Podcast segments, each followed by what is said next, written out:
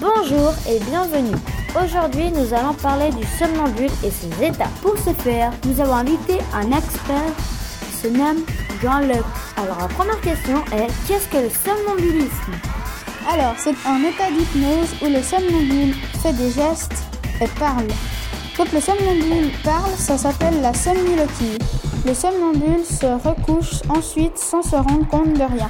Le somnambule, surtout chez l'enfant, peut uriner pendant la nuit. Si j'ai bien compris, c'est une sorte de pantin qui se rappelle de rien.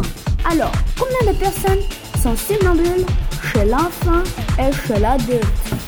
Chez l'adulte, 3% sont atteints. Et le somnambule chez l'adulte peut avoir des conséquences sur leur morale. Chez l'enfant, le somnambule est moins fréquent avec l'âge, mais 20% d'entre eux atteints de somnambule depuis l'âge de 4 à 8 ans. D'accord. Il y a des différents types de somnambulisme. Pouvez-vous m'en citer quelques-uns? Oui, bien sûr, il y en a trois. Le somnambule simple, qui exécute simplement des gestes et qui parle pendant la nuit.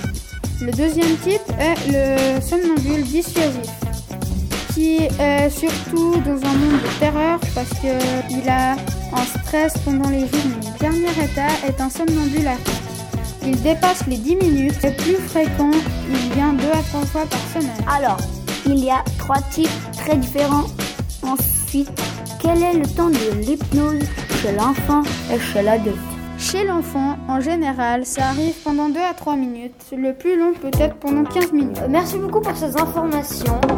Euh, bah, merci d'avoir participé à l'émission et au revoir.